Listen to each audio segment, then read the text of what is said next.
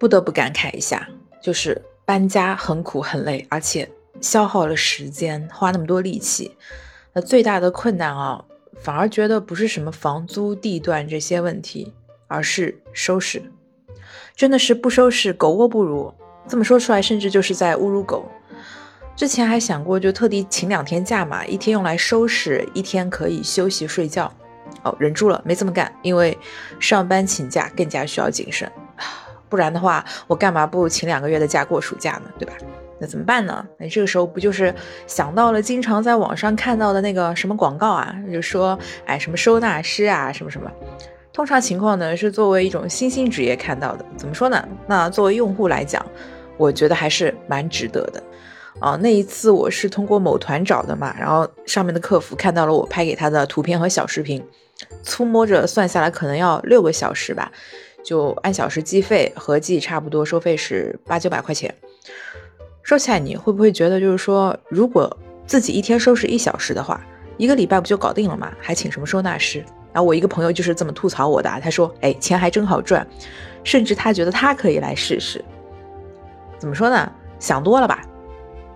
那如果说你也真的这么认为，就应该醒醒，因为人家用六小时，那如果自己可能就要花十二小时，而且坚持不了嘛，六个小时干活，天哪，无从下手。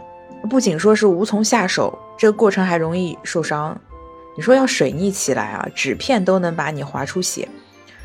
更恐怖的是那一天，我是周六约了。上午九点啊，那个收纳师的妹子说自己是六点就起床了，然后坐地铁过来的，八点半到我这儿，然后还怕吵醒睡觉，就没给我打电话，就在那等了半个小时。我就想说，这个路途啊，这个时间，还有这个天气，你能接受吗？显然不能。啊，总之，如果有一天你也觉得家里面因为一些不可抗力变得一发难以收拾，千万不要自己硬来，还是喊人上门吧。对，那包括家具挪位置啊，包括全屋收纳，花了五小时四十五分钟。因为我这边也不大嘛，就只有一室一厅，和预估的时间也差不多。呃，其中修改布局这个过程花了一个小时，就是说他会把你的床啊、书桌什么的，就是这些摆放啊、朝向啊再规划一下，然后移了一下，就会让空间合理和敞亮不少。我觉得还是很必要的，因为一开始说要挪位子，我其实不太愿意，因为麻烦嘛。但是后来就是发现，的确啊，空间好像是大了一倍哈。那我个人的原因吧，目前几乎所有的家具都是自己带过来的，包括床、沙发什么都是自己的。然后搬进去的时候，我也就是挺随便放的。结果呢，最后东西都找不到在哪里，然后有很多都是放在收纳的纸箱里没有拿出来，因为当时我也没做标记，就彻底忘记它放在哪个纸箱。哦，一开始我是标记的，但是最后二度搬家嘛，时间来不及，我就没弄，就没没准美工刀就被压在最底下呢，对不对？没准美工刀还和枕头放在一块呢，对不对？所以那一个礼拜拆快递，我当时都用的是菜刀拆的，就这个状态啊，我住了一个礼拜，那可想而知，这个家里面一大半的物品其实平时都不太用得上，也是可有可无的啊，就索然。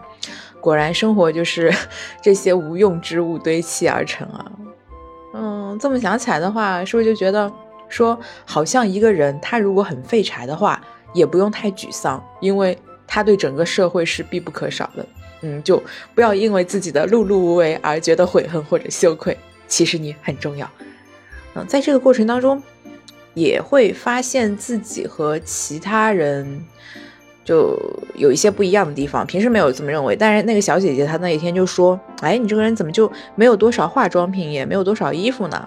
呃，怎么反而窗帘比衣服还多呢？难道是房东不给你提供窗帘吗？倒不是，因为我自己带了很多窗帘布啊、遮光布啊，还有什么什么什么蕾丝的呃窗帘或者蕾丝的桌布啊，或者是有那种什么竹帘子。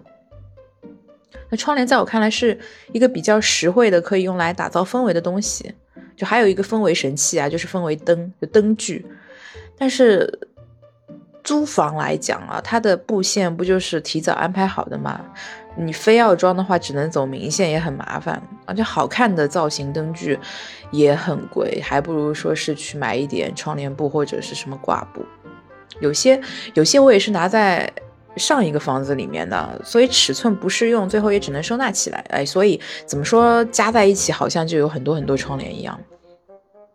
那收纳师小姐姐她就说，有一次她和同事两个人，呃，给一个女孩子收纳了几千件衣服和化妆品，一共花了两天。这应该是个极端的例子啊，但是也从此可以说明。我可能 是一个假的女生，对，还有一件莫名其妙的道具，就是整理的时候翻出来的，是一个婴儿床铃。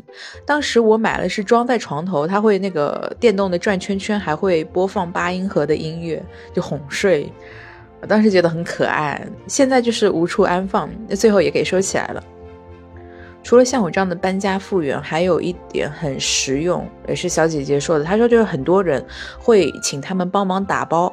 然后把行李寄走，尤其是之前疫情刚过去的那时候，就比如说你要离开上海，呃，不用自己费心，你人直接走就行了。那行李的事情就交给收纳师，他直接会上门，然后打包在一起，然后拍视频的方式啊，然后打包在一起，然后寄给你。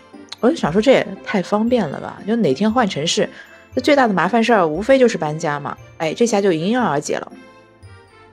那最后经过一番收拾啊。家里总算是呈现出一种，哎呀，比较有条理啊，能够会客的状态，不然我都不好意思跟别人说，哎呀，我说你可以有空来玩什么的啊，我们可以支个桌子打麻将，或者可以跟小区刚搬进来的邻居就说，哎，我可以把厨房借给你，你负责烧饭，我负责吃，这种鬼话，哎，终于好意思说出口了，不然人家进来就觉得很荒谬。不知道正在收听的你有没有租房经历啊？我去年聊过一期是租房不易，就太泛泛而谈了，主要可能是聊一些合租不愉快吧。呃，今天其实就是更侧重于聊一些租房的个人感受吧。那大家不都是经常说什么无良中介或者二房东嘛？其实我好几次，其实应该是说我每一次都是透过中介找的，那基本上就是二房东的房子嘛。啊，听起来好像会觉得他们很黑、不靠谱什么的，或者很贵。但是作为真实的住户来讲，我反而觉得有这样的中间商会很方便。比如说，他们租下的一般都是毛坯房嘛，然后，呃，二房东会自己装修好了，可能一个小区里面装修个二三十套，呃，然后分别租给不同的租客，所以他应该是会很明白外来外来的住户他喜欢的是什么。可能比如说是独立的厨卫，像我之前合租嘛，就没有独立的厨卫。要合合用就有点麻烦嘛，比如说大家喜欢独立的厨卫，然后很多人情侣或者怎么样的喜欢大沙发，那在布局上面他们就会往这方面去靠拢。网上不是经常会看到一些颜值比较高的什么酒店式公寓嘛，那也是如此呀，就专门做这一行的。呃，有一些二房东也是会包下这个别墅啊，它里面可能就是分了呃二十来户啊，全都是这种的，像酒店式公寓一样的，那看起来也比较的独立好看吧。但缺点也有啊，就作为我来讲，我是觉得他们很喜欢用大家具，巨大的家具都顶满整个屋子了。你能想象，就是一个三米的大沙发，然后再加上一个石板面的茶几，呃，几乎就占掉一半的客厅，这种空间概念嘛？因为在在我看来啊，这种就是什么四人坐的沙发，再加一个大的转角转，就是加一个大的沙发转角，这种就是。没有个一百五十平或者对啊，没有个一百五十平，我都不会用这么大的沙发的。他是想干嘛？跟我解释说，就是有很多人喜欢睡在沙发上。我就想说，那也不用睡那么大的沙发吗？是有两条狗吗？还是怎么样？就好不容易你说租个带客厅的屋子，还不是为了平时生活的时间可以蹦跶一下嘛，可以活动活动嘛？你说一半的空间都留给家具了，那是闹哪样呢？还有一些啊，就应该也是普遍情况，就是二房东为了省事儿，很喜欢在室内的天花板上，因为他可能会造很多隔间嘛，他就喜欢在那种次卧的天花板上啊，去给你打那种金属的晾衣杆，就让你把衣服就是晾在室内嘛。那这种肯定打没了，就有些他那个杆哦，很夸张，就直接给你打在了床的上面，我就觉得很不合理呀，又难看，风水也不好，所以我就选择干脆就租一个，就是带了。带呃带了大家电，所以我就选择一个带了大家电、带了硬装的这种空房子嘛。其实也就是让他把东西全部拿走的，你空间还可以大一点。我也不需要什么一米八的床，对吧？一米二或者一米都可以，而且还可以避免甲醛过量。大家都知道，就是新家嘛，甲醛浓度会比较大，然后甲醛的重头其实是新的家具板材，但是也有个缺点啊，就是说你要这么搞，一个人收拾不来，那就像我刚刚说的，还得请外援，那就回头要搬走，说是可以请外援，但实际上也是一笔开销。如果是大房东的话，一般要么就是毛坯房，那租给中间商了，自己也很难说去租一个毛坯状态的房子，自己装修自己住，是吧？啊，或者就是从大房东那边租到的，一般就是已经人家住了好久的老房子，可能二十年老房子再拿出来出租，那这个住起来其实有很多麻烦事儿，也不愉快。我之前就有个朋友啊，就是问大房东是租的毛坯房，当时的合约一签签了三年。价位上看呢，就是比目前啊拎包入住的那种房子低了差不多一千块钱一个月啊！你想想，哇，一个月便宜一千块钱，好多。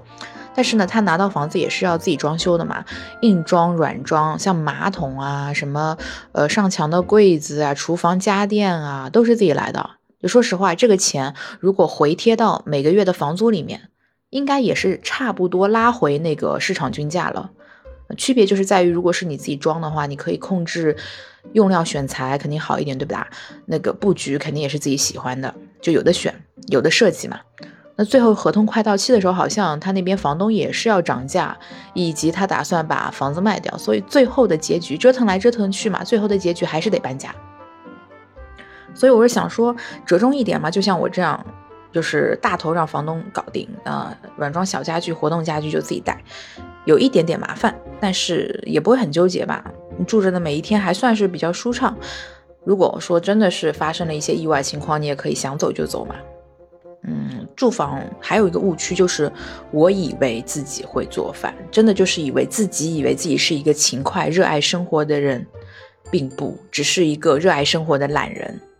我当时特地就是找了这个有燃气的房子，但事实上，一周大概只有周末会烧一到两次，而且只会烧那种大杂烩的，呃形式，比如说火锅，火锅嘛就只要煮就行了，对吧？那比如说干锅，干锅只要干炒就行了；比如说呃砂锅，砂锅只要炖，只要煲就行了。就不管怎么样，只出一锅食物，相对来说比较节约时间、脑细胞。像那种想象中的，像家里一样，什么吃个三菜一汤、四菜一汤，真的就是刚毕业、精力旺盛才会做出来的事情。如果现在再来搞这一出啊，就算我有时间下厨，估计我也没有时间去吃，因为之前冰箱里就已经清理掉不少啊，放了三四天还没有动过一筷子的菜，吃多少做多少，真的是量太少了，就还不如买现成的，就怎么省心怎么来嘛，你费事还浪费。这么想想啊，就是前就是四四五月份的时候啊，居家办公的时候，可能已经是近几年做饭的一个巅峰时期了。我再也不会有这么长这么空的时间给你用来做饭。所以如果说不是那种什么一家三口啊，或者是自己是搞什么饮食有关的职业需要，比如说什么美食博主的，在普通户型里面就是一百平以内的，三十到一百，我觉得大厨房真的很鸡肋，小厨房就够了。如果是像我这种单身的单身公寓来说，我我感觉最多规划一平米，不能更多了，否则还不如做成储物间了，还不如做成书房了，对吧？像燃气嘛，你看一周做两次饭的话，小电锅也是可以的呀。嗯，一个人住还真的不需要考虑什么室友矛盾啊，你说谁打扫谁丢垃圾这种鸡毛蒜皮就再也不用去想了，大家都喜欢干净的新房子。那所以这一类的还蛮受欢迎的，这一类屋子蛮受欢迎的。尽管我是自己带了二手家具，依然避免不了甲醛有些许的超标。卧室测下来是 OK 啊，但是客厅好像不太行的样子。嗯，我自己是没有什么好办法，就参考某书上面的教程，就是多通风，多用风扇吹，还买了什么活性炭啊、喷雾什么的。但是也依旧没有办法完全避免嘛，加上现在天真的比较热。不知道为什么呀，真的就觉得像是住在空气炸锅里面一样哦。包括之前收纳师小姐姐上门，她就说：“哎，怎么家里会这么热？”就好想好想好想去负一楼的地下室待一会儿。我在家一般都是开着空调，然后还一边要开窗通风。通风真的很重要。就说起来，为什么客厅的甲醛相对数据不太好？可能就是因为客厅的通透性没有这个卧室好。那要通风的话，我就得把大门打开。把大门打开就很尴尬，因为我大门就会正对着那个电梯的门，就很希望说大门上面可以装那种通风的栅格，可惜也改不了了，就没有了嘛，又不是自己家，对吧？也改不了。我想过一个比较损招啊，就是假装出差三个月，然后呢让别人住进来帮忙吸甲醛，但这种损人利己的事情吧，想想就好了，也没有实施。所以大家有没有什么呃可以除醛的招数可以推荐一下？还有通风的招数可以推荐一下？我现在也只能是如此了，二小二十四小时不停的用电风扇吹着。